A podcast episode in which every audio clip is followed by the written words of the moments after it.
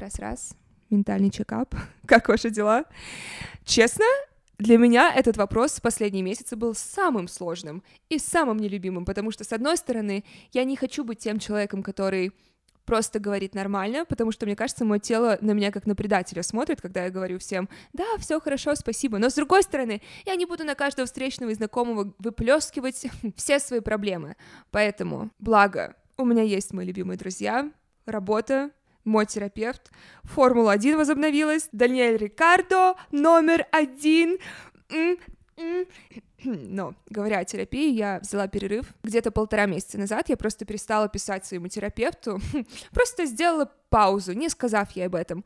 И, о, какая это была ошибка! Это было худшее решение, которое я могла принять для своего здоровья, потому что моя терапевт меня будто отмывала от всех вот этих недель отсутствия сессий, поэтому не делайте так. Ясно? Мне всегда хотелось сделать этот переход. Ясно, это сервис онлайн-психотерапии. Им пользовалась я, им пользовались мои друзья, и я знаю, что многие из вас также начали ими пользоваться. У них более 40 тысяч активных клиентов и тысяча специалистов. Вы открываете сайт, заполняете анкету со своими запросами, и дальше ясно выбирают вам на основе ваших запросов психотерапевта.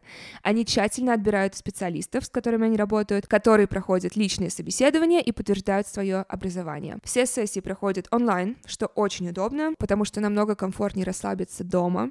Вам просто нужен ваш планшет, компьютер, телефон, любое устройство, где есть видеосвязь.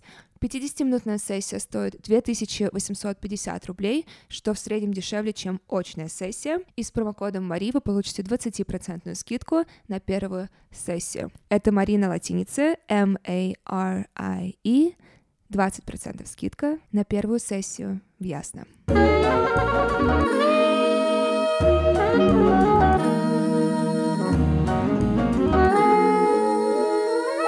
Добро пожаловать в подкаст номер один России «Секс с Мари».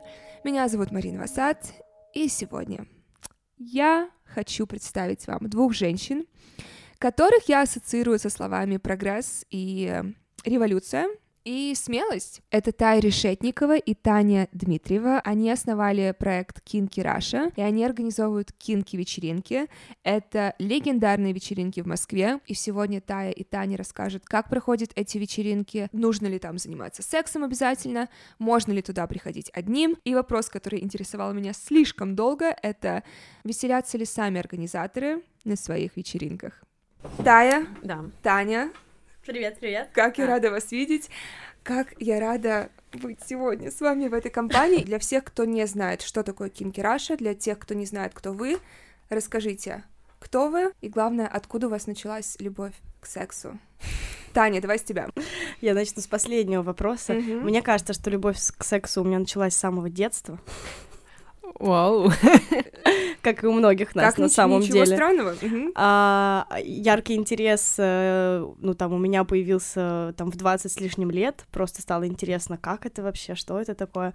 А, сейчас мне 33, меня зовут Таня, я одна из основательниц Кинки Раша, это теперь уже э, группа проектов разных, и образовательных, и развлекательных, и просветительских, которые посвящены сексуальности, раскрытию сексуальности.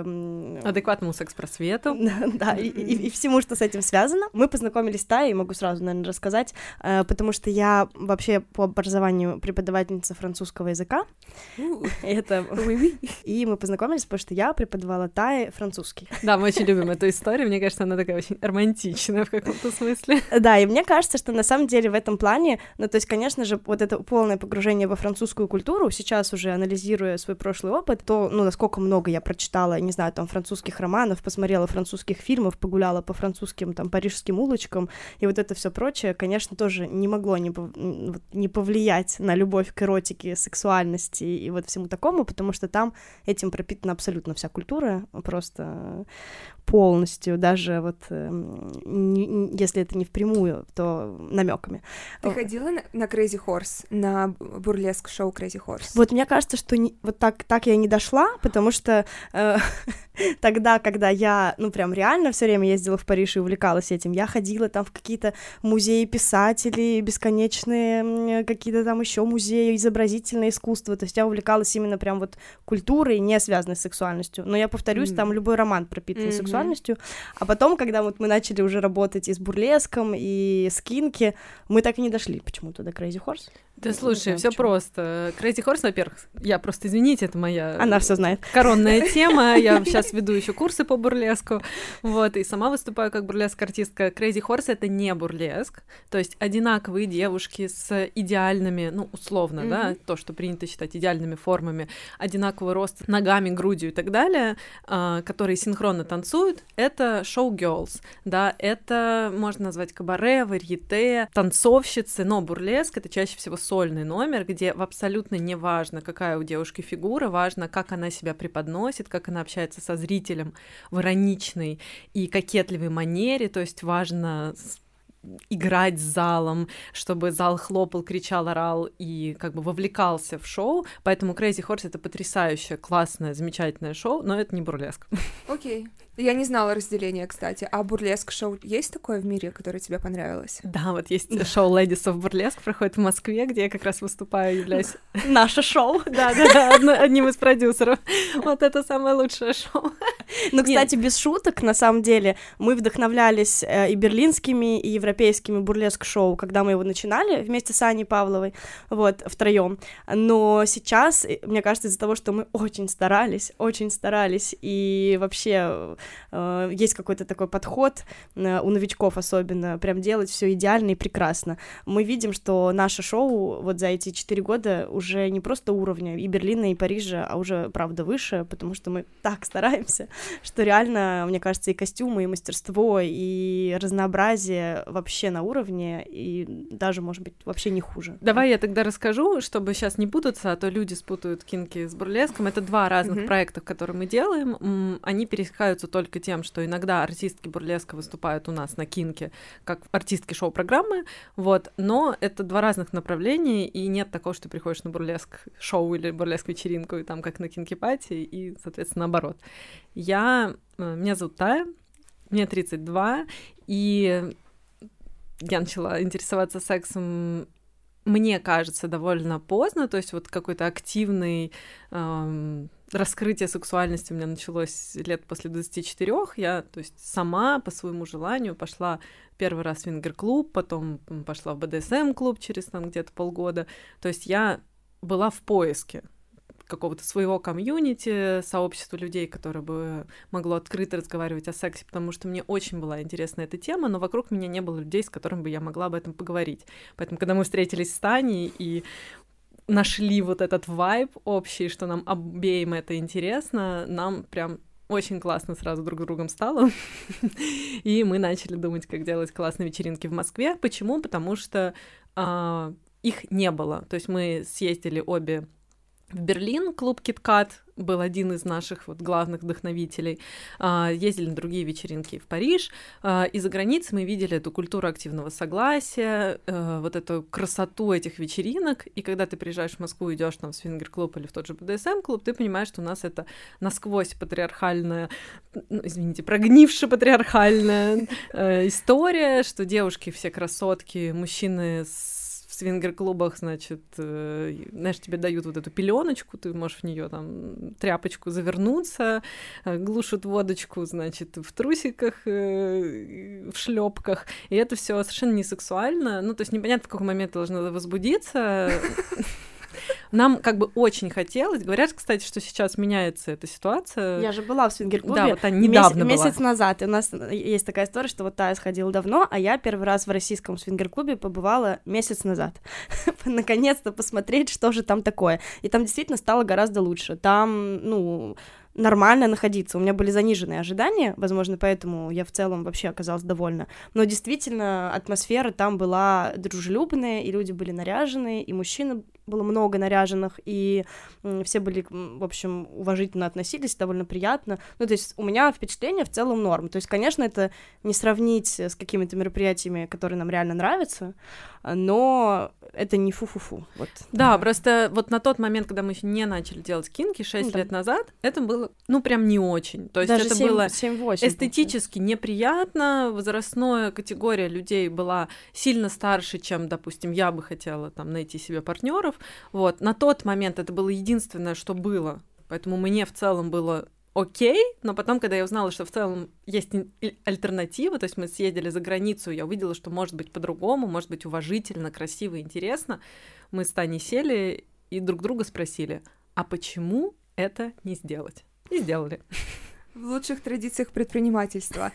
Ты сейчас произнесла фразу, чтобы найти партнера. Люди приходят в свингер-клубы, вообще на секс-вечеринки, и чтобы найти партнера долгосрочного тоже. То есть не просто на один вечер, а чтобы потенциально еще уйти с телефонами. Честно сказать, что люди приходят за огромным количеством разных причин. Бывают пары, которые приходят, чтобы добавить огонька, так сказать, в свою личную жизнь. Бывают пары, которым просто нравится там эксбекционизм, или наоборот, они хотят понаблюдать. Кто-то хочет обменяться партнерами, кто-то не хочет. Нет такого, что пришел в свингер-клуб или, я не знаю, на кинки-пати, и ты вот обязан вести себя определенным образом, и ты обязан вот по канону какому-то двигаться. А в тот момент, когда я изучала свою сексуальность, у меня не было постоянного партнера, и мне, честно говоря, казалось, что это даже клево, это мне помогало, потому что не, не было никакого взгляда со стороны, который бы сдерживал так или иначе там, мои какие-то желания, или чтобы я себя со стороны как бы оценивала, ой, ну это сейчас уже тумач или не тумач, я просто делала то, что мне хочется реально делать.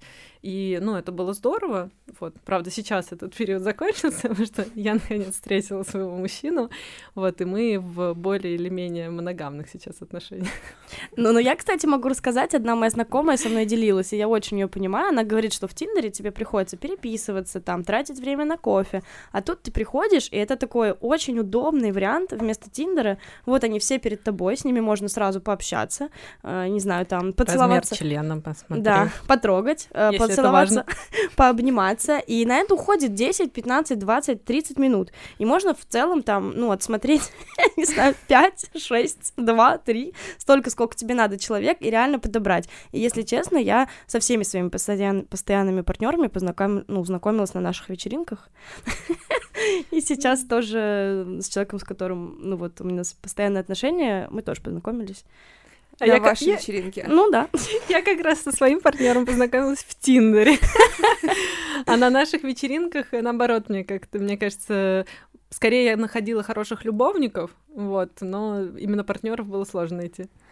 Ну, видишь, у кого как. Угу. Вот мне как-то по-разному. Короче, нет, нет такого, что ты приходишь чисто за любовником, или я прихожу на кинки-пати искать серьезные отношения. Ну, тоже, наверное, странно. Ну, в смысле, оно либо складывается, либо нет. Но, но оно совершенно не исключено, и я даже больше расскажу. У нас есть люди, которые э, у нас познакомились и потом уже поженились, и они вот там, одна пара приехала к нам сразу после свадьбы, они поставили ЗАГС на дату нашей вечеринки для того, чтобы мы их на сцене все поздравили, все им похлопали хлопали. Многие пары знакомятся у нас на вечеринке и потом живут вместе долго и счастливо. Среди наших волонтеров, мне кажется, почти все уже перезнакомились, тоже живут вместе. Да-да-да, в более или менее полиаморных союзах. Ну или даже, даже в каких-то более закрытых. Ну то есть реальная история про то, что ты можешь, потому что там люди общие по духу и по ценностям, поэтому вполне может быть, что вам будет интересно вместе э, и жить, и Причем люди забывают, что это тоже базовые ценности, базовые потребности. А кто такие волонтеры? Волонтеры?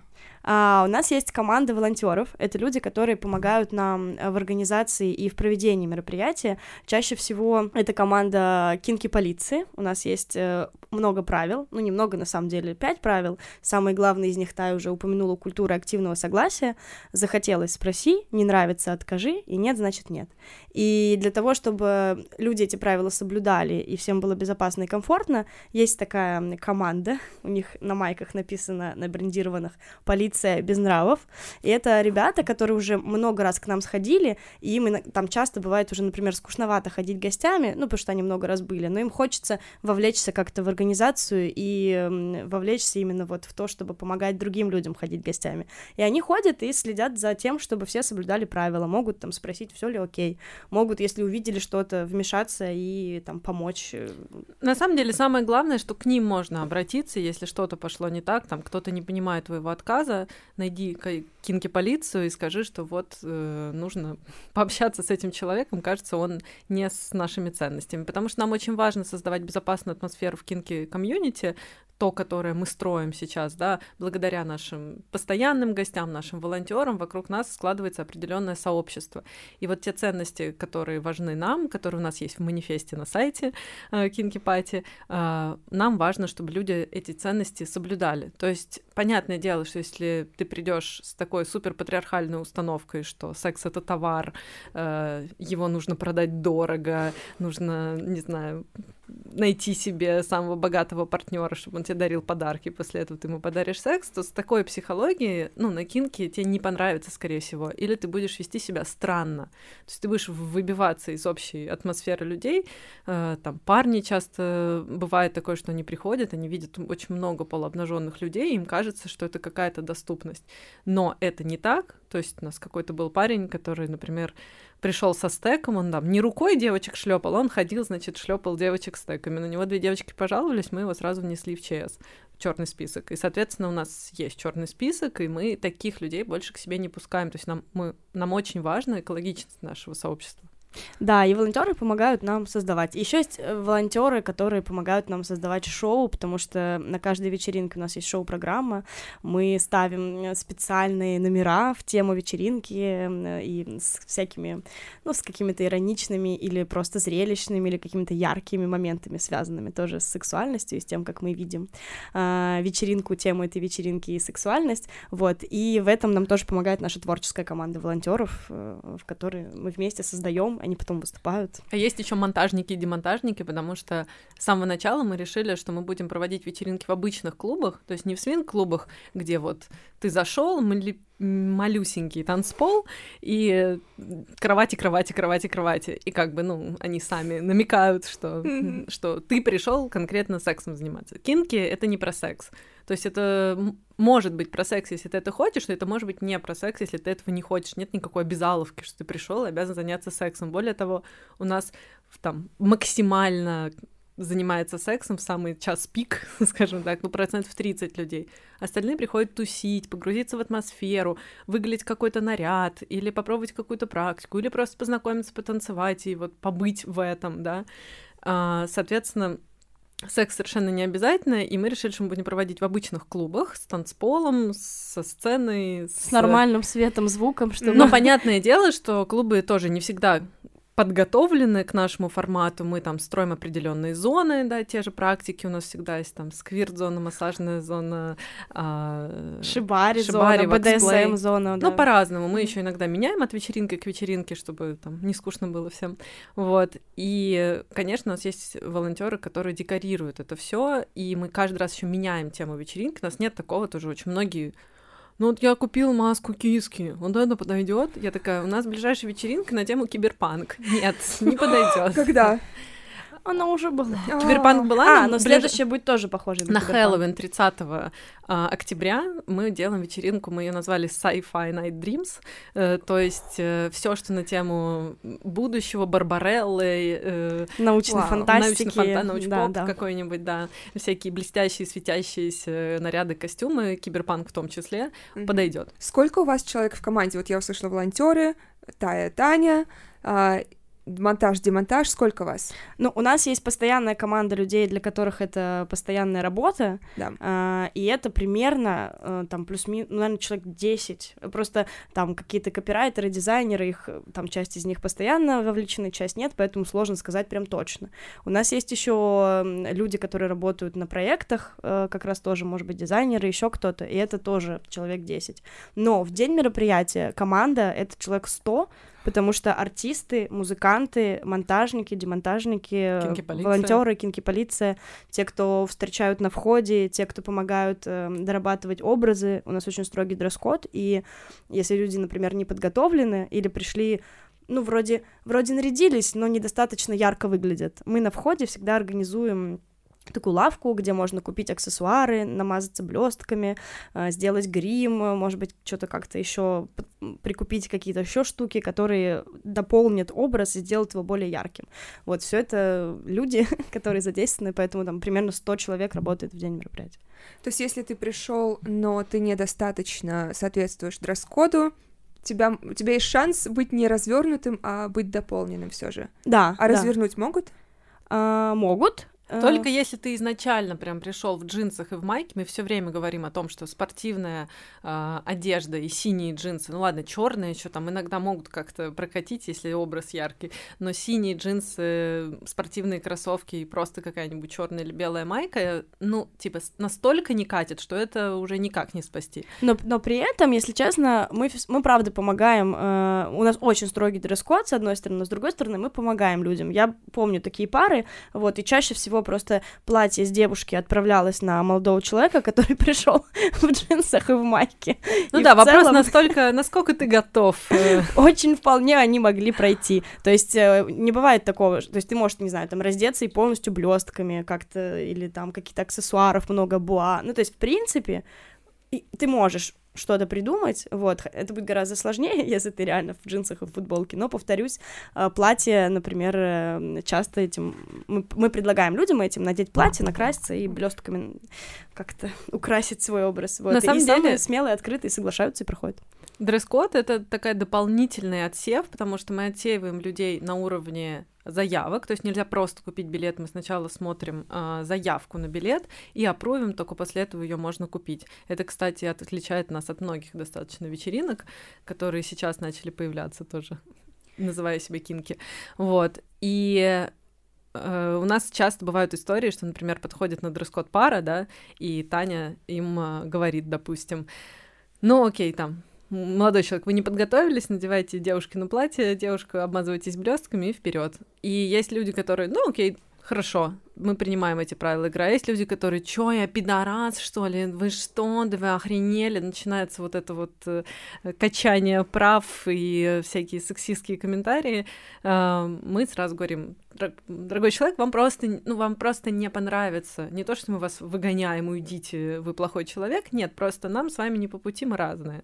Да, для нас это обычно означает, что у человека совершенно другие ценности, и тогда уже он проходит не, не по дресс-коду, а просто потому, что мы действительно отсеиваем людей, отбираем, мы с ними общаемся на входе и смотрим, насколько, э, на самом деле, им там будет комфортно или нет, потому что у нас абсолютно не гомофобная среда, вот, и мы там по ценностям стараемся ну да, я думаю, если бы на слове, на слове пидорас, я думаю, вы бы mm-hmm. просто развернули эту, да, да, мы этого так человека. Мы да. возвращаем деньги mm-hmm. и... О, ничего себе! Если вы именно не проходите дресс-код, мы возвращаем деньги. Да, да. Мы такие добрые. Почему тогда? И пушистые. Почему? Ну, потому что мы в Москве. Здесь, мне кажется, чтобы... Э, ну, то здесь очень э, требовательная публика, здесь очень большая конкурентная среда, в том плане, что досуг в Москве очень развит. Людям реально есть куда пойти, я не знаю, в какие-то э, рестораны, которые устраивают шоу, на какие-нибудь иммерсивные театры. Ну, то есть все это для нас, как мы видим, это конкуренция, потому что люди э, хотят получить какой-то новый опыт, и они могут выбрать разные способы. И реально публика очень требовательная, то есть они такие вот... Поэтому мы, в общем, э, как бы соблюдая вот этот московский сервис, деньги возвращаем я удивлена, но да, позиция, в Европе позиция такого, понятна. В, в Европе такого не делают. Вот, Там да. просто разворачивают и давай до свидания. да, да, да. В Европе еще я обожаю вот эту историю. А, часто люди такие: О, господи, я стоял в очереди 15 минут. И мы такие с Таней отстояли в киткат полтора часа. Да, нам полтора, по три мы стояли. По три, там ноль переодевалок, ты переодеваешься на полу и скажи спасибо вообще. Мы все-таки дрожим э, гостями, который к нам доходит, потому что мне кажется, что все-таки в нашем обществе это большой шаг э, решиться к нам прийти. Оплатят и девушки, и мужчины. Да, одинаково. А что же такое кинки-вечеринка? Как она проходит? Кинки-вечеринка, ключевое слово вечеринка, это реально вечеринка в хорошем клубе, где у тебя будут танцполы, э, сцена с шоу-программой, диджей, причем мы всегда стараемся делать разные танцполы с разной музыкой, то есть будет лаунж, где музыка поспокойнее, там э, главная сцена, где обычно играет тех-хаус, э, хаус, иногда техно, но мы стараемся техно смягчать немножко, чтобы mm-hmm. было так более сексуально. Вот, э, там будут бары, то есть обычный классный клуб, задекорированный под тематику, в котором ты просто можешь там, не знаю, танцевать, общаться, выпивать. Но с несколькими особенностями. И особенностями как раз являются наши правила. Первое правило — это можно все, то есть э, ты в этом клубе, в этом пространстве, на этой вечеринке можешь не только выпивать, знакомиться, общаться и танцевать, но если тебе захотелось с кем-то пообниматься или повзаимодействовать каким-то образом, ты можешь спросить, и если вы оба этого хотите или обе, вы можете взаимодействовать любым удобным, комфортным для вас способом, там, в том числе в зонах для практик, в том числе пенетративным сексом, потому что для этого есть э, э, и места, и средства гигиены, и средства безопасности, в том числе БДСМ, потому что там тоже есть мастера, и, в принципе, есть зоны, где можно этим заняться.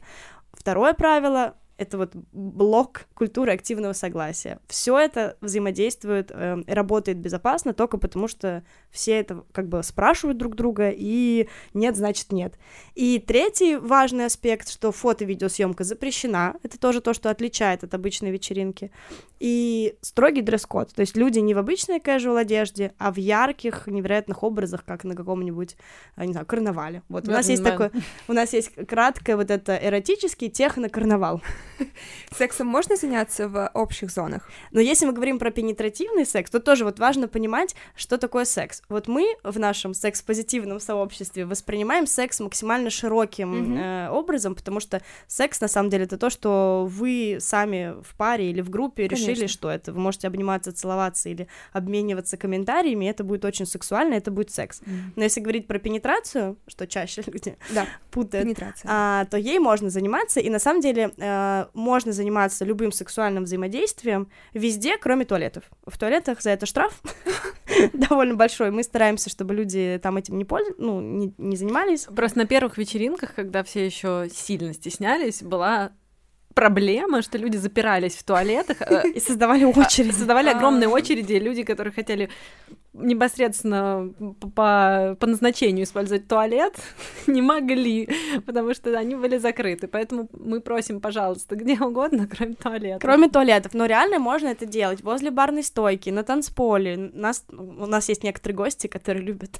про, там, под утро просить нас, можно ли мы выйдем на сцену, чтобы все на нас посмотрели. Да, вот. Да. А, либо в каких-то специальных зонах у нас есть какие, ну, там, красивые, не знаю, там, мягко оформленные, там, а диван, экраны или еще что-то, где это более удобно. Везде лежат средства безопасности, чтобы сделать это комфортно. Да, еще пеленочки, я извиняюсь, да. э, как это правильно назвать? У нас одноразовые простыни. Да, одноразовые простыни, соответственно, чтобы твоя попка не села э, э, на место, где сидела на место, где попка, до этого да. кто-то другой сидел.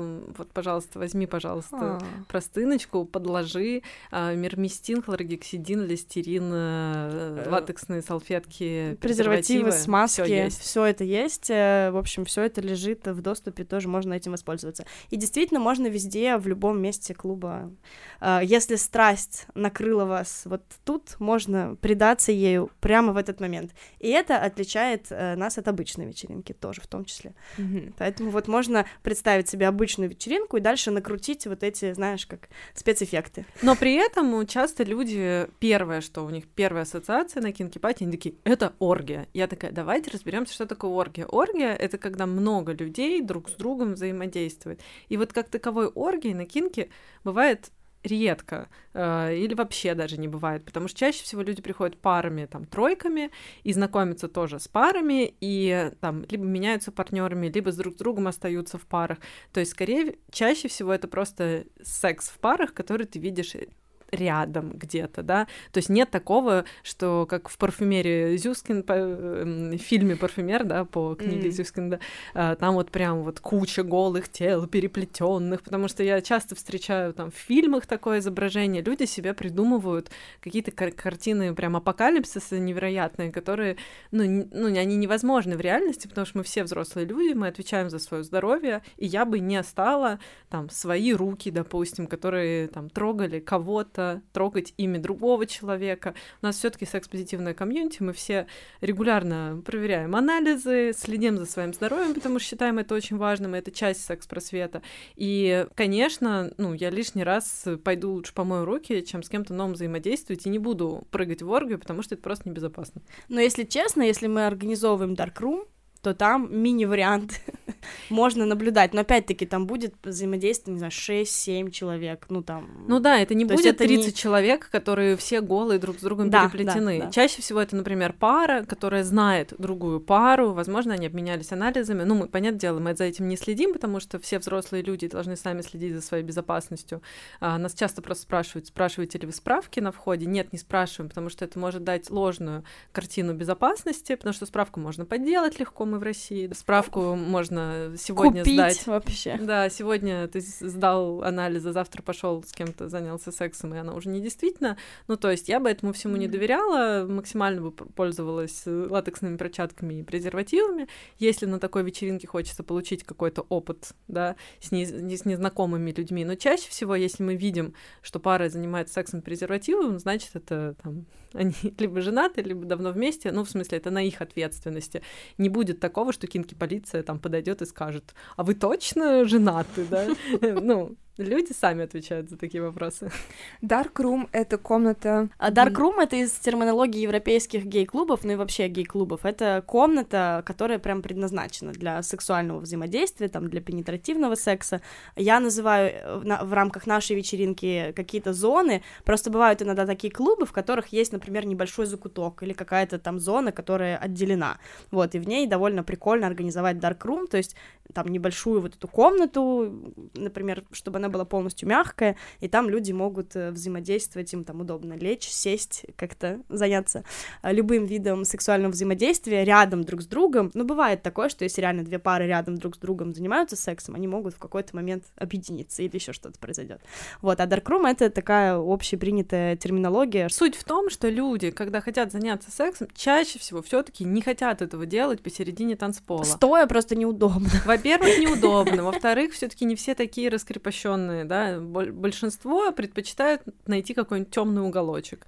Вот. И так часто происходит, что в этом темном уголочке в какой-то момент собирается максимальное количество э, желающих. Но ты можешь занять, грубо говоря, ты нашел, вот я пришла, нашла э, красивую девушку, и мы идем с ней в даркрум, он как-то закрывается. Как мне дать понять остальным, что я хочу этот даркрум занять? Нет, нет, он большой, там помещается а. типа там 20 человек. Ну, как, не, не настолько большой у нас вечеринка не знаю, на 500, вот, mm-hmm. но единовременно там человек 10 могут там находиться. У нас нету вот именно изолированных каких-то мест. Да, это, это все остается в рамках идеологии свингер-клубов, что мы пришли и заперлись. То есть у нас все-таки вечеринка, где можно все. Имеется в виду, что, ну, как бы, если ты хочешь пойти и запереться, можно это сделать дома, зачем приходить на вечеринку.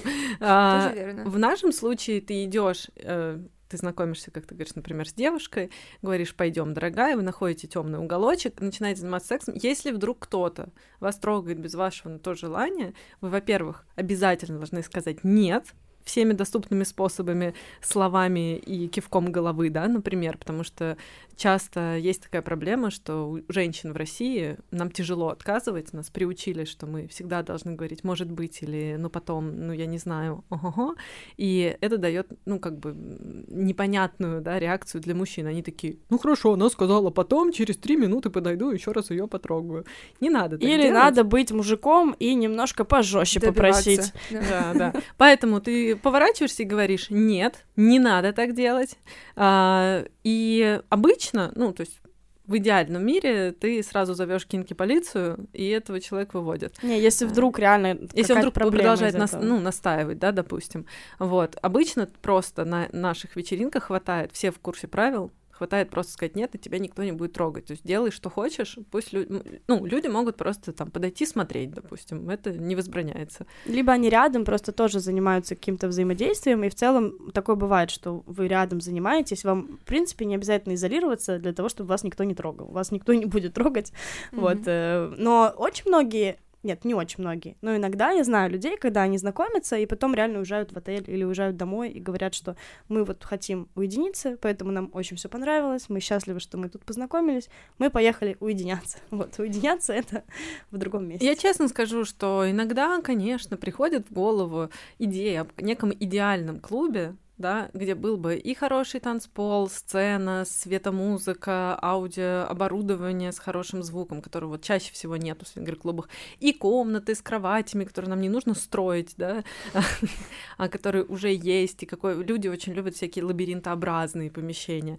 вот, но найти хороший клуб в Москве, ну и в России, да, в принципе, очень тяжело, потому что, ну, понятное дело, что клубы для этого не предназначены, то есть есть выбор либо просто клуб, либо там свингер-клуб, где нет, допустим, танцпола и сплошные кровати. Это тоже, ну, как бы это не, это не про то. Мы специально все время говорим, что мы не секс-вечеринками, кинки-вечеринки, это про другое. Это про атмосферу, про ценности, про определенное раскрепощение, толерантность, там, да, уважение и культуру согласия.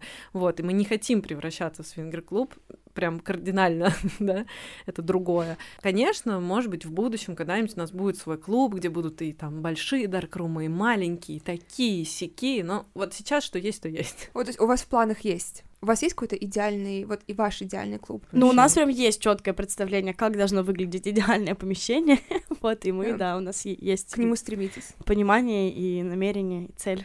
да, да, да. Но видишь, э, к сожалению, карантин подпортил вообще все абсолютно планы. То есть у нас были какие-то планы э, два года назад, пока вся эта история, да, с ковидом не началась, и они очень сильно сейчас подкорректировали наше направление. Мы, например, активно начали развивать кинки э, практис, то есть ответвление, да, одного, один из наших проектов, где мы учим людей БДСМ и сексуальным практикам безопасно, с адекватными мастерами, за которых мы ручаемся.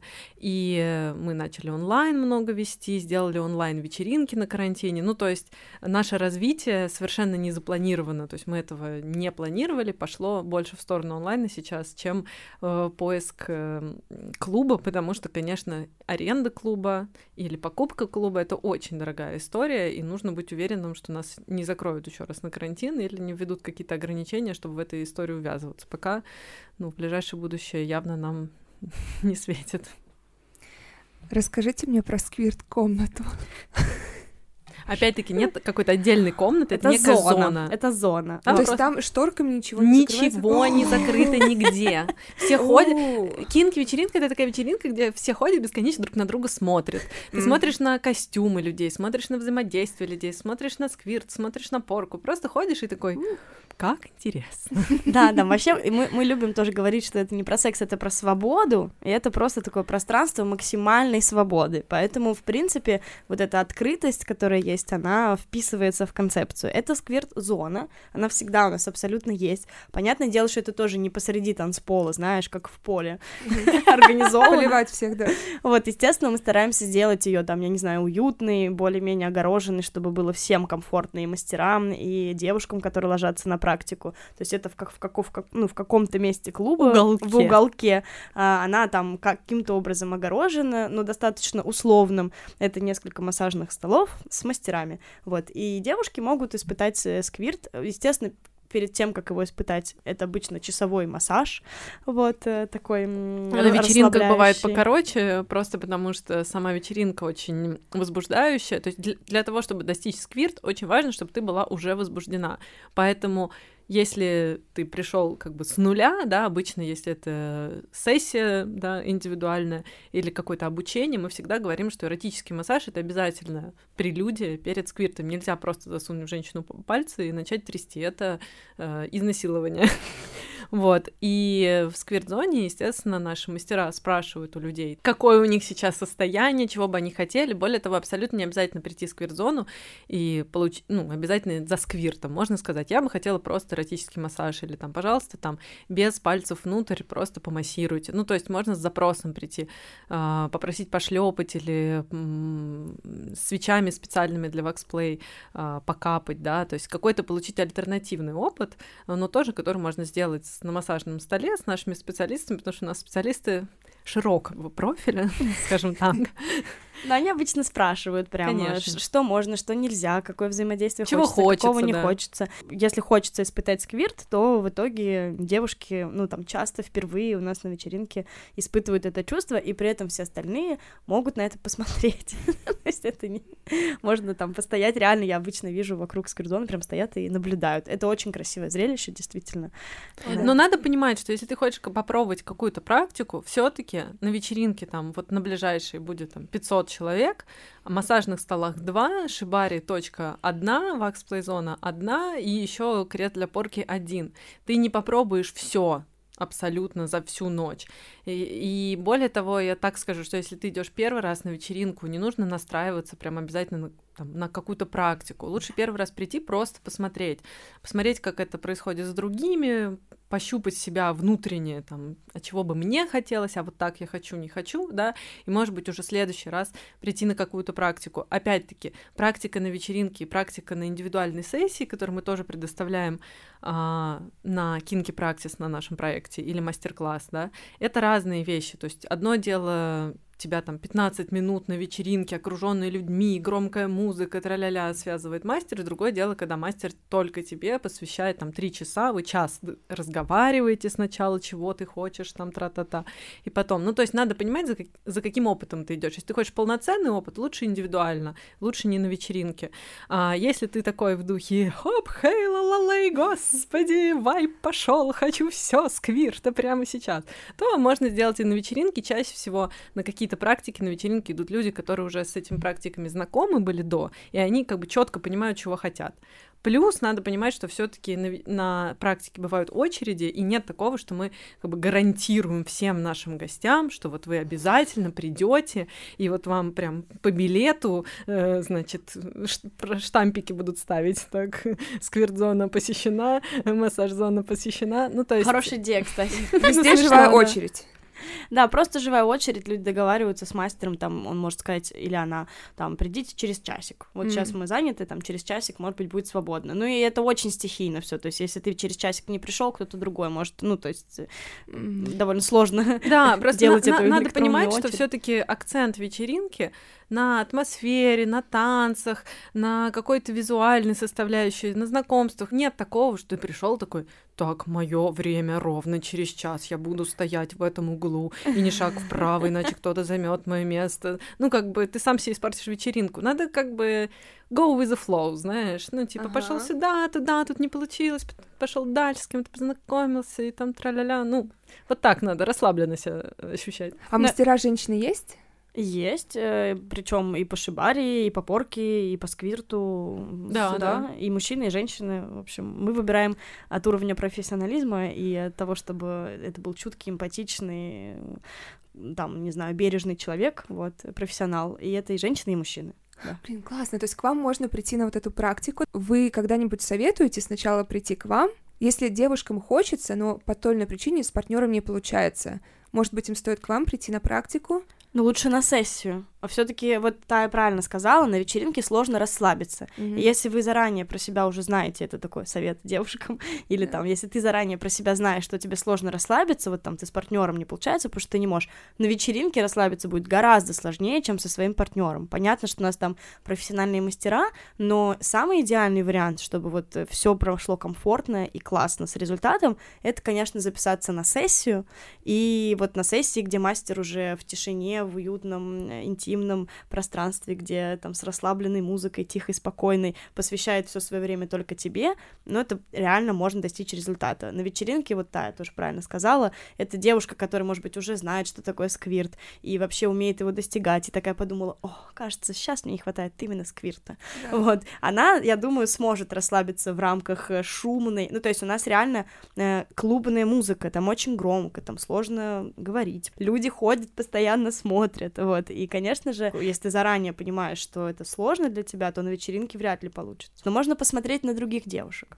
То есть, например, ты знаешь, что тебе интересна эта тема, и тебе сложно расслабиться, и ты стесняешься вот каких-то, например, физиологических проявлений, может быть, встать и посмотреть, как у других девушек это получается, снимет часть комплексов, что ты подумаешь, ну вот, типа, не страшно, оказывается, это и не моча вовсе. Да, и увидишь, что это на самом деле очень красиво. Да, да, да, возможно, вот с такой точки зрения это как раз более полезно будет, просто понаблюдать за этим.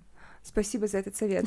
А какая ваша роль на вечеринках? Что вы делаете? Ой, на самом деле, я это называю это решатели проблемы. Такая у нас роль на вечеринке. То есть, э, когда мы начинали делать вечеринки, мотивация была следующая: сделать вечеринку, на которой самим будет клево тусить. И вот уже пять лет мы все еще движемся к этой мечте. Тусит просто вся Москва уже, просто все тысячи людей, кроме нас. Так, подождите, вы сказали, а, что вы до ваших отношений вы находили каких-то любовников, то есть вы, вы все равно взаимодействуете, или как эти любовники появлялись? Под утро. Я, я обычно под утро. У меня много сил и энергии, поэтому в 4 часа утра, когда уже заканчивается шоу-программа, когда там все диджеи уже, не знаю, отыграли, и, ну, там, я, я обычно за сменой тоже, ну, как бы контролирую, чтобы все там поменялись, все было хорошо. Когда уже, не знаю, все активности за закончены, и люди уже только там дотусовываются, вот тогда мы можем там, не знаю, выйти на сцену потанцевать, пойти с кем-нибудь познакомиться. Да, вот есть у нас пара часов под утро. На самом деле все меняется, потому что когда мы начинали, мы делали абсолютно все, начиная от SMM, сами вели все соцсети, сами все организовывали, заказывали, не знаю, да, все, все, декорации, все расходники и так далее. Все, все, все Первая смета была написана на листочке. На, на салфетке в кафе. На салфетке в кафе. Ну, короче, вот, естественно, сейчас мы где-то через года два после начала э, делания этих вечеринок мы обе ушли со своих основных работ и стали этим заниматься полноценно все время. Э, мы поняли, что это бизнес, и там, в частности, например, ходили к бизнес-коучам э, по разным вопросам, вопросам развития, коммуникации там в команде и так далее. И продолжаем все время пытаться улучшаться и делегировать, поэтому там например, задача на ближайшие годы, которая тоже немножко растянулась Э, дольше из-за карантина, это было делегировать э, основную операционку по вечеринке. То есть, если раньше мы делали все, сейчас мы стараемся делать минимум. И действительно, там, основная наша сейчас задача это решать проблемы, ну, вот, которые спонтанно могли возникнуть. Я не знаю, вышел на сцену ведущий, а в микрофоне закончились батарейки, а рядом никого нету, и надо быстро это зарешать. Или какая-то история, не знаю, там, пришел какой-нибудь гость и, не знаю, начал бычить, и с ним надо пойти поговорить, а он кричит, позовите организаторов. Ну, я не знаю, ну что-нибудь такое. Ну, то есть это всегда что-то непредсказуемое, поэтому я и говорю, что это вот решение как какой-то вот э, истории, которую никто не может другой сделать, а мы, если что, подбежим.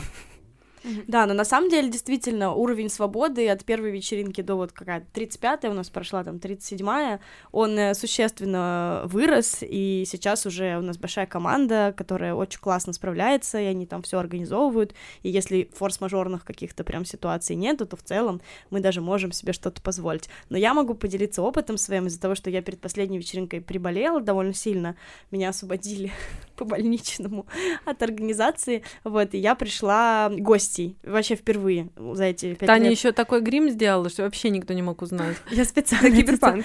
Э, не, на диско. Диско. У нас была вечеринка в стиле студии 54, диско. Да, в стиле диска. Я еще дреды себе яркие заплела специально, чтобы меня никто не узнал, и никто не подходил ко мне решать проблемы. Да, да, просто у нас с Таней вот эта классическая проблема на вечеринке, ты только уйдешь в какое-то взаимодействие, к тебе кто-нибудь подбегает, и такой, тай, тай, тай, тай, а вот там что-то надо быстро побежать. Я говорю, ну я занята да, ну ты не видишь там. А у меня там человек, понимаете, мой лучший друг приехал, билет не успел купить, можно, пожалуйста, вписать там лучший друг мой, понимаете? Вечеринка уже идет. Да, ну, в общем, я сделала грим, э, волосы совершенно другие, и пришла вот из-за того, что, ну, там, по состоянию здоровья не могла в организацию включена быть, действительно, как будто вот как гостья я пришла, и это был абсолютный, конечно, кайф, невероятный. Я никогда не испытывала столько удовольствия ни на одном вообще мероприятии, потому что я прям увидела изнутри, насколько классно вообще, когда ты расслаблен и не напряжен от организации, а, отдыхать и расслабляться. А к вам когда-нибудь подходили гости и предлагали уединиться в комнате? Ну, постоянно. Да, постоянно. А. Но более того, э, я даже недавно вот мы с моим партнером обсуждали, что, может быть, нам сходить в свингер-клуб, раз вот Тане понравилось, они, видимо, тоже улучшились э, за счет, э, в принципе, популярности этой темы, благодаря, я думаю, что, конечно, благодаря там нашей работе и нашим вечеринкам непосредственно и всем остальным, которые сейчас тоже появляются на волне вот этого хайпа, ведем большую работу, и, видимо, и до свингер-клубов это тоже доходит, и там появляются более адекватные, симпатичные люди с похожими ценностями, вот, и суть в том, что тяжело тусить на своих вечеринках, потому что, во-первых, тебя все узнают, во-вторых, можно нарваться на что-нибудь типа «О, смотри, организатор ебется, давай пойдем посмотрим». Ха-ха-ха. Ну, то есть такая реакция, ну, она как бы у людей не обязательно со зла, они, наоборот, радуются такие, о, прикольно, организатор тоже что-то делает, вот, но... Да, многие даже удивляются, если честно, что мы, нас прям спрашивают, а вы можете себе что-то позволить на своей вечеринке? Мы мы для этого ее и сделали вообще Ну, вот, например, на последней вечеринке, видите, Таня расслабилась, а я, как э, еще и бурлеск-артистка, у меня был номер, и, соответственно, только вот у меня пошел какой-то классный там э, взаимодействие с э, группой людей, все как-то так хорошо складывается, обнимается, все целуются, это, но я все время держу в голове, что мне через 15 минут надо пойти начать одеваться, иначе я просто не успею на свой выход. И вот эта мысль, конечно, не дает мне расслабиться, поэтому у меня иногда возникают мысли сходить на какую-нибудь чужую, другую вечеринку, чтобы там полноценно расслабиться, чтобы никто тебя не отвлекал. А есть такие, кто приходит полностью в маске, не узнать, то есть ты его никогда не узнаешь. Да, все закрыто. Есть. А Мы... какой процент людей, кто полностью открыт, открыто лицо, тело, и кто полностью закрыт? Ну, тут важно понимать, что если открыто, например, тело, может быть при этом закрыто лицо, то есть mm-hmm. это немножко разные уровни эм, дискомфорта. То есть кому-то дискомфортно, что видно его лицо, и они закрывают и полными масками, и балаклавами, еще чем-то, но при этом могут быть, например, в откровенном наряде. И есть уровень дискомфорта от закрытой и открытой одежды. То есть человек может быть полностью закрыт, а лицо у него открыто, потому что ему, наоборот, ног, ну, ногим, как бы обнаженным не очень приятно. И поэтому тут как бы разные категории людей людей. Но мне кажется, что закрытым вот прям лицом, что инкогнито, процентов 10 максимум. Ты даже не знаю, мне кажется, вот на каждой вечеринке, ну, там, 3-4 человека максимум. Ну, короче, небольшой процент э, прям вот старается закрыть прям полностью лицо. Это, ну... Ой, самая классическая история, человек приходит на входе в какое-нибудь э, платье в пол, 25 масок на глаза, на лицо, на рот, на все это. Боже мой, мне страшно, нет, я сейчас это не сниму, эту накидку, можно я потом сниму, пожалуйста, и через два часа этого же человека ты видишь чисто в трусах, без всего, да. Да-да-да. Но вот как касательно закрытой одежды, мне кажется, гораздо больше, потому что у нас нет прям требования, что вы должны быть обязательно голыми или обязательно там обнаженными. Такого требования совершенно нету. У нас костюмы яркие, кинки, это может быть, я не знаю, ряса священника, это супер сексуально, и при этом там от горла до пола полностью закрыто. И, и я думаю, что людей в закрытой одежде гораздо больше. Но при этом я сразу скажу, что мы всем на входе, кто полностью закрывает лицо, в лицо заглядываем. То есть ты имеешь У право... нас есть черный список. У нас есть черный список, поэтому, конечно же, ты имеешь право внутри вечеринки ходить закрытым лицом, но на дресс-коде и как бы на входе мы смотрим, что там под маской, вот, видим лицо, которое не в черном списке, и, про, и про, про, пропускаем. Вы сказали, что вы ушли со своих работ основных. Что это были за работы? Ну, я работала в, в тот момент в торговой недвижимости, э, брокером по торговой недвижимости и по совместительству ассистентом генер- генерального директора, ну, то есть, по сути, делала всю работу по управлению небольшим брокерским агентством и брокерила торговые центры. А еще подрабатывала ученицей французского, как мы да, знаем. и подрабатывала, потому что до этого я бросила школу, но репетиторство со взрослыми э, учениками и ученицами я оставила, и по выходным работала ученицей французского, да. Потрясающе. А я работала режиссером, я закончила режиссерский в ГИК, и после этого, собственно, снимала документальные фильмы в основном, потом на них было сложно прожить.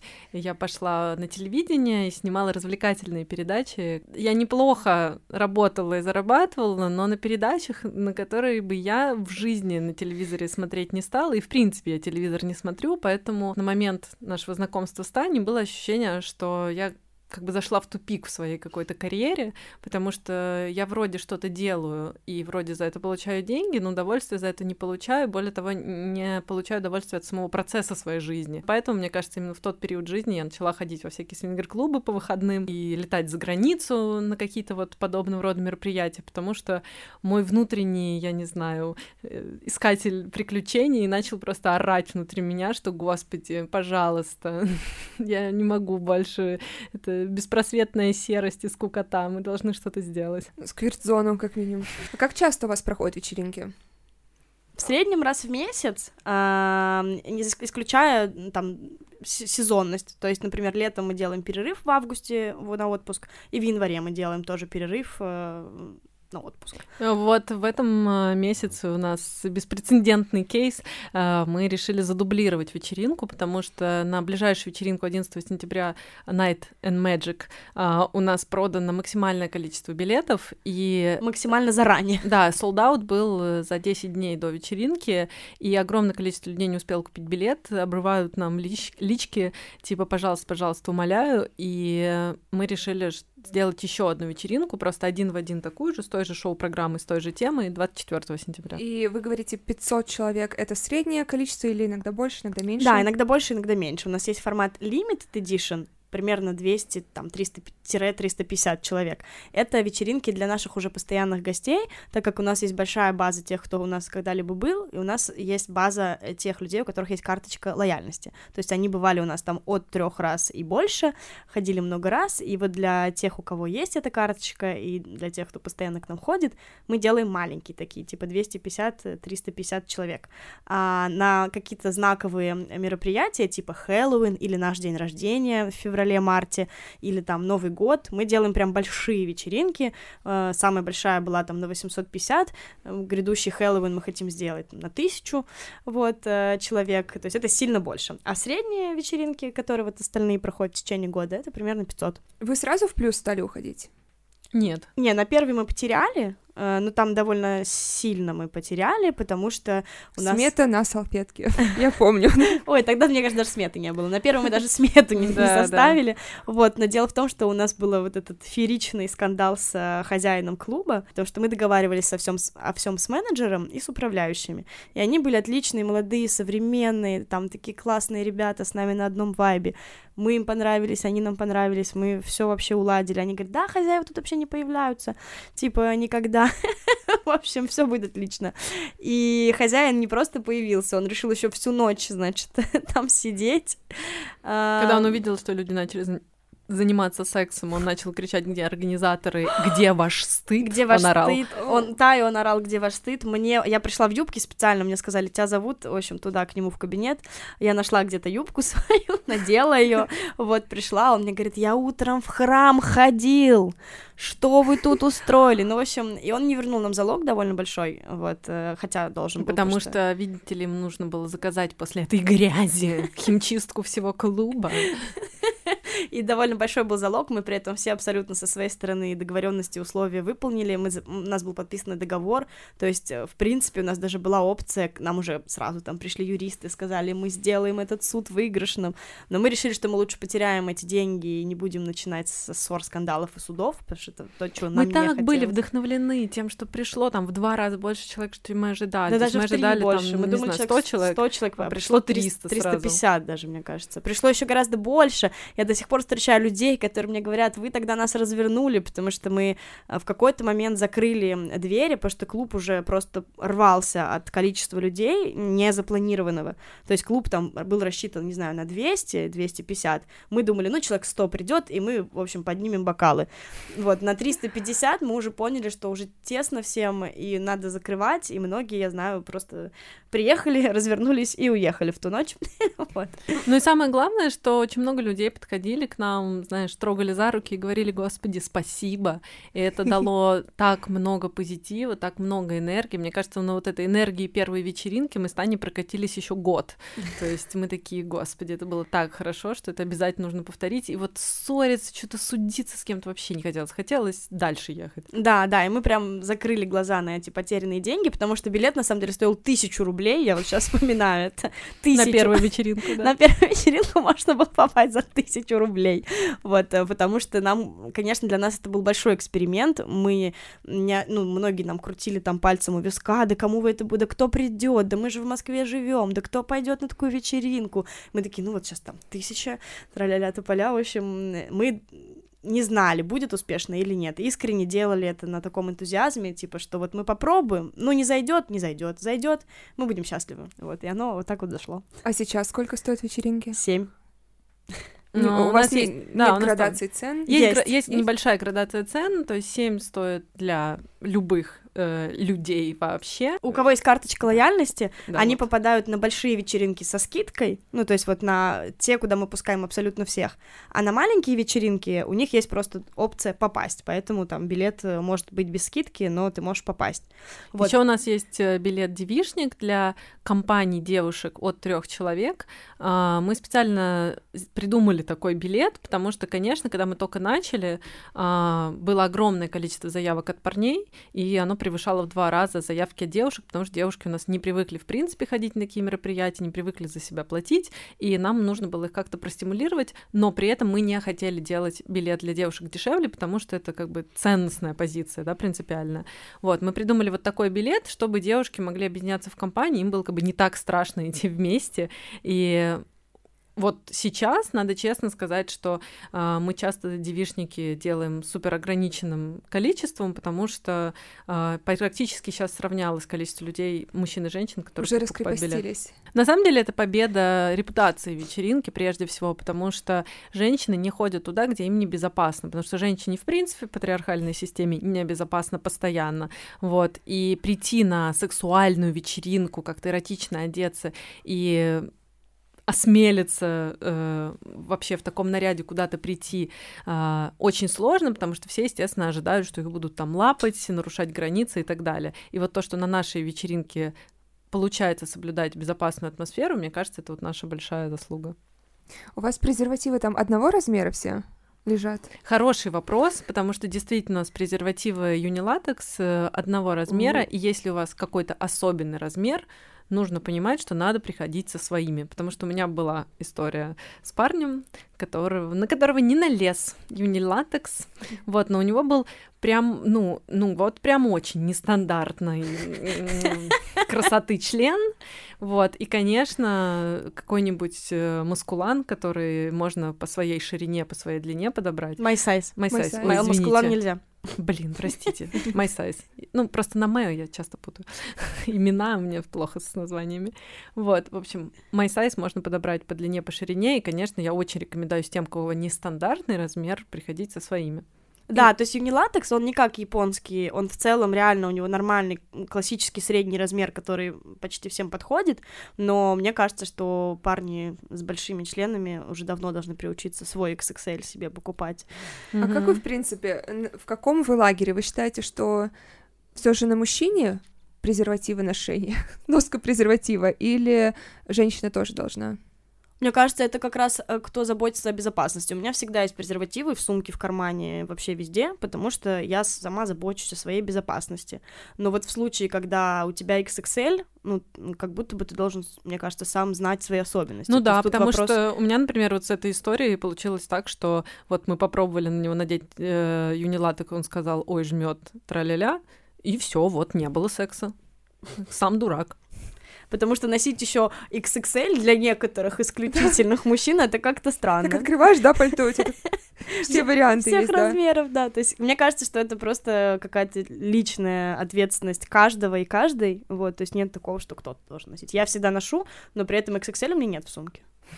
Я тоже ношу, но я в таком лагере, что я скорее за мужчину, потому что, скажем, а, мне друг рассказал, как у него аллергия началась на презерватив, по-моему, юнилатекс, который с клубничным вкусом. Может быть, да. Я впервые слышу, что есть аллергия на такое, но все равно случается, поэтому Абсолютно И- точно, если есть у тебя какая-то особенность, аллергия или размер члена нестандартный, очень, большой или наоборот очень маленький, или ты любишь, не знаю, особенные какие-то презервативы, у тебя есть любимые, конечно, носи их с собой. Ну зачем? Аллергия на латекс бывает даже на Мгм. обычный. И это, мне кажется, тоже ответственность человека, у которого аллергия, носить с собой презерватив. Полиуретановые есть презервативы. Мне, кстати, скин очень нравится. Тут вопрос в том, что да, тоже часто от каких-нибудь э, презервативов и у девушек может быть молочница, если они там с каким-нибудь вот клубничкой и так И далее. тут, кстати, тоже девушка может тогда брать с собой те, от которых у нее нет молочницы. вы когда-нибудь встречали ваших посетителей в жизни? В реальной жизни, не знаю, в кофейне. Да, у меня однажды было такое, ну, в общем, мне кажется, довольно часто это происходит, но такой самый яркий случай у меня однажды был в аэропорте. Я летела из Берлина, еще когда можно было летать в Берлин, вот так легко, сел и полетел. Вот, летела из Берлина, я помню, что была такая очень э, плохая погода в Москве, я вот приземлилась и шла такая расстроенная, потому что вот я из Берлина в такую слякотную, короче, дождливую Москву вернулась. Вот, и меня догоняет э, девушка какая-то и говорит, ой, боже, так приятно вас встретить на рейсе из Берлина в Москву. Э, Какая-то наша гостья или подписчица, в общем, меня узнала, причем она со мной в самолете в одном летела, и очень порадовалась, что, в общем, увидела меня в таком путешествии, то есть довольно часто, да, встречаются какие-то в кафе. Помнишь, мы недавно пришли, каких-то наших гостей в кафе встретили. Какое у вас самое яркое, любимое воспоминание на вечеринке? Ой, я, знаете, мой любимый прикол — это когда я начинаю с каким-нибудь парнем флиртовать на вечеринке, и, ну, он не знает, кто я, и он начинает заходить с каких-то стандартных вопросов, типа, как тебя зовут, часто тут бываешь, и типа, какая это твоя вечеринка? Ой, я обожаю эти, я тоже все время такая. И я такая, 42-я. И он такой, в смысле? Ты что, организатор? Я такая, ну да. А я люблю не отвечать, мне нравится. Не, ну слушай, по-разному бывает. Иногда хочется поржать, посмотреть на реакцию. Иногда я просто делаю вид, что я э, баклажан. И... Мне нравится еще иногда, если эм, конфликт какой-то ты пытаешься разрешить, и человек орет тебе, позовите организатора, да я сейчас тут всех, всех разнесу, мне организатор нужен, и хамит мне прям откровенно, потому что... Ну, мы- Очень любят на входе это делать. Да, я люди. просто люблю на входе посидеть, э, и там, ну, бывают конфликты, ну, если там, не знаю, не пускаем или еще что-то. Я рассказывала людям, просто некоторые начинают прям качать права, и это прям ошибка. Вот Ну. не на- Если вы хотите чтобы пройти на вечеринку, так делать не нужно. Не- Отвечая на твой вопрос, э, из, именно из личного опыта, как, как мой опыт вечеринки, один из самых ярких моментов, связанный не с организацией, а с тем, как я отдыхала. Да.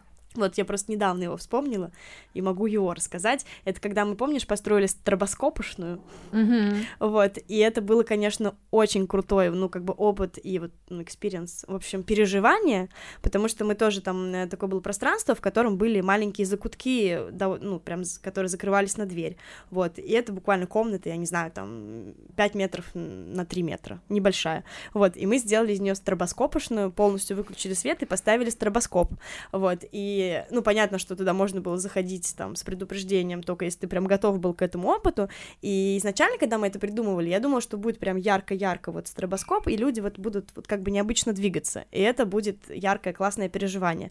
Но в итоге приехали стробоскопы, а, которые не быстро э, как бы мигали, а с разницей там типа в 3-5 секунд. И это была их самая максимальная скорость. И я сначала очень расстроилась, такая, ну как же так, надо, чтобы прям вот, понимаешь, фигачила. А потом, когда я попала туда уже как раз с партнером и попала вот во взаимодействие, я поняла, что вот этот опыт 3-5 секунд — это что-то невероятное, потому что там была полная темнота, и за 3 секунды как бы антураж вокруг меняется полностью, но твой мозг это не считывает, потому что у него вот раз вспышка и два вспышка, и у тебя просто каждые три секунды какой-то уже там человек, ну там ты смотришь на какого-то человека, он в дальнем углу комнаты, через на следующую вспышку он уже у тебя возле лица, и ты такой, потом там еще на следующую вспышку еще кто-то подошел, там на следующую они уже там кто-то взаимодействует уже в каком-то, ну то есть за три секунды так много всего успевает произойти, что это невероятное было переживание, я там часа два, наверное, просидела, просто не могла оттуда выйти, потому что это очень круто, и когда люди вокруг, ну как-то еще и взаимодействуют все, и ты просто понимаешь, что ты теряешься полностью и во времени, и в пространстве, вот, это было прям прям здорово. С какой главной трудностью вы сталкиваетесь при организации? Ну, мне кажется, поиск клуба одна из вообще главнейших проблем, угу. uh которая решается, но тем не менее всегда хочется лучше. то там гардероб недостаточно большой, то там комнат не хватает или еще чего-то. У нас нет проблем, у нас есть задача. Если вспоминать первое время, то, возможно, вот непонимание людей. Мы с этим очень часто сталкивались и при поиске там и площадок, и партнеров, и подрядчиков, и еще кого-то. То есть ты им говоришь, э, там, не знаю, кинки пати, у них какая-то в голове картинка, и приходится долго-долго объяснять, о чем это, что это на самом деле, чтобы, ну, чтобы добиться того, чего тебе надо. Ну, то есть это, например, очень яркий пример со СМИ. То есть э, мы там первые два года рассылали пресс-релизы просто в пустоту в абсолютный вакуум. То есть мы там, ну, мы на каждую вечеринку, мы на каждое мероприятие все время готовили пресс-релизы, пост-релизы, вот, и мы их слали, слали, слали, нам говорили, вы что, мы про секс не пишем, вы что, мы про такое не пишем, вы что, про это, нет. И вот как, в какой-то момент эта стена рухнула, типа года через два, и сейчас э, там довольно большой интерес э, и у СМИ, и, в общем, у многих э, медиа к нам большой интерес, вот, и так было не всегда. Конечно, есть... сейчас еще все поняли, что это, оказывается, секс продается, и наконец-то все догнали, да, догнали. Но вот сейчас этой трудности меньше, сейчас как будто бы с этой трудностью мы уже не сталкиваемся, вот с таким прям отказами. Вот, например, первое, время было. Сейчас наоборот, все пишут нам, хотим аккредитоваться на вечеринку, а можно ли написать про вас, можно ли ну, позвать вас. Да, да, мы хотим. Сейчас уже хорошо все. И э, надо понимать, что у нас э, на вечеринках фотографы и видеографы всегда свои. То есть нет такого, что «О, хочу прийти пофоткать на апате». Иногда такие пишут, ну такие «Извините, но нет». Потому что у нас очень важно, чтобы люди чувствовали себя в безопасности, в смысле своей конфиденциальности, инкогнито. На первую вечеринку мы вообще даже думали вообще никаких фотографов не брать. Типа все, что было на кинки пати, остается на кинки пати. Но потом мы поняли, что а, многие люди, которые готовят костюм и не против быть сфотографированными, а, они, наоборот, хотят, хотят попасть в фотоотчеты, они хотят покрасоваться, да, в своих костюмах, э, получить эти фотографии на память. И мы начали делать фотографии, а, но это всегда один и тот же пул фотографов, с которыми мы уже давно сотрудничаем, за которых э, мы уверены, что они уважают э, границы других людей и не будут никого снимать без спроса. То есть, если ты хочешь быть сфотографированным, прям подойди к фотографу, потрогай его и скажи, сфотографируйте меня, пожалуйста. А если не хочешь, то никто тебя трогать не будет. Тая, Таня, где бы вы хотели видеть главное изменение в ближайший год-три года в России касательно секса и разговоре о сексе? В ближайший год, мне кажется, это слишком маленький отрезок времени. То есть я надеюсь, что лет через 10 секс-просвет появится как какая-то официальная дисциплина. Возможно, в частных школах появится какие-то адекватные уроки, где бы вещи назвали своими именами, где бы и дети, и взрослые понимали про границы, про культуру согласия, потому что, если честно, я сама сталкивалась с, например, там в моей школе режиссер театра школьного там домогался до ученицы, и у него были романы с девочками там на 20-30 лет его младше, и я до сих пор считаю, что такого не должно происходить, и только адекватный секс-просвет, когда люди понимают, что можно, что нельзя, почему, а, что такое харасмент, что такое а, субординация, да, почему человек, который там для тебя учитель, не, не надо путать влюбленность, да, с восхищением там каким-то непосредственно педагогом, который может быть просто потому, что он в данной конкретной ситуации там выше и главнее, это еще не значит, что он хороший человек, и надо ему полностью доверять э, и там отдавать свое тело, да, например. То то есть надо, чтобы человек, люди знали свои границы, что они любят, что не любят. Для этого нужно знать, как эти вещи называются, не там петушки и курочки, я не знаю, пестики и тычинки, да, это члены вагина. А взрослые люди не могут трогать а, интимные части тела детей, и это должно быть жестко, да, а при этом взрослые люди, там, 18 плюс, чтобы получать от секса удовольствие, должны ртом уметь сказать, мне нравится вот это, а я бы хотел вот этого. Они должны не стесняться изучать свое тело, в том числе мастурбировать, узнавать свою сексуальность, знать, как это сделать безопасно. Хочется, чтобы у людей была возможность без предрассудков, предубеждений, безопасно какие-то вещи практиковать, узнавать, если им это интересно. Ну, я, кстати, тебя обрадую. Ты сказала, что тебе хочется, чтобы хотя бы через 10 лет в каких-то частных школах появились адекватные уроки. Mm-hmm. Я знаю, что уже сейчас Кристина Покрытан, например, просветительница, а, ходит э, с консультациями в школы, и вот, например, она ходила в школу... У меня сын мой учится в частной школе, вот, и она была в его частной школе, и я знаю, что в других э, частных школах продвинутых она, например, приходит и дает консультации учителям, не детям, это у нас запрещено в стране, взрослым, то есть учителям, родителям, администрации как раз рассказывает про азы, основы адекватного секс-просвета, вот, то есть это есть уже сейчас. Многие, кто против секс-просвета, говорят, что это должны в семьях рассказывать, а, типа, мол, от родителей надо получать эту информацию, от родителей, многие родители считают вообще что это табуированная тема, и не разговаривают об этом с своими детьми, и потом мы получаем вот все вот эти вот э, педофилию, изнасилование и прочую плохую историю, вот, поэтому для меня это больная тема, и, в общем, мне очень хочется, чтобы больше людей были счастливы, потому что я, например, веду еще блог в Инстаграме, у меня часто бывают какие-нибудь опросы или я веду, да, разговоры со своей аудиторией, типа, как у вас прошел ваш первый раз, а, там, больно, не больно, там, как было, там, не знаю, позаботился ли ваш партнер о смазке, или вы вообще в курсе были или нет. И я получаю огромное количество жутчайших историй, которые связаны с тем, что не было никакого секс-просвета. А одному там натянули презерватив, который три года срок годности уже истек, он там получил гематому, другой девушке там парень решил, что надо рывком, значит, разорвать эту плеву, и так будет э, самое лучшее, и она там потом поехала в больницу и с кровотечением. Ну, то есть это ужасная история, и мы их можем предотвратить. А, секс — это такая же часть нашей жизни, там, а сексуалов 1%. Э, практически все занимаются сексом, и им можно заниматься для удовольствия. И это может быть не больно и приятно. И я очень хочу, чтобы как можно больше количество людей получало реально от него удовольствие и не делало вид, что это какая-то табуированная тема, на которой нельзя разговаривать. А, мне бы хотелось, чтобы у нас не было законов, которые ограничивают, во-первых, секс-просвет и нашу деятельность, а во-вторых, ограничивают адекватное отношение к людям и к тому, что они разнообразные. То есть вот, наверное, э, в моем идеальной как бы России будущего относительно секса, нету законов, которые мешают нам работать и мешают людям жить э, полноценной жизнью. При Понятно, этом есть законы, типа закона о домашнем насилии, которые защищают. Которые защищают жертв. женщин, да. И я бы в моей идеальной России будущего нет патриархата и гомофобии. Вот. Есть, есть равноправие, э, взаимоуважение и всеобщая любовь. Да и удовольствие от секса, как и главное, да, сказала. и безопасность тоже очень важная. Аминь. Тая, Таня, где вас можно найти? В Инстаграме. Смотрите, Пока еще. да, наш, наш Инстаграм мы заблокировали, э, Кинки Пати Инстаграм заблокировали, поэтому, пожалуйста, приходите на наш сайт kinkydefisparty.com, это наш единственный официальный сайт, есть еще ну, у Kinky Practice и Kinky Market, вот наши сайт и Kinky Russia у нас еще есть. И Kinky Russia как бы общий сайт. Все остальные сайты не наши, все Кинки Тигринки, Малинки, Фигинки — это не мы. Пожалуйста, проверяйте, куда вы идете, потому что мы вот все, что мы рассказали, мы отвечаем только за себя, только за нашу вечеринку kinkytifisparty.com.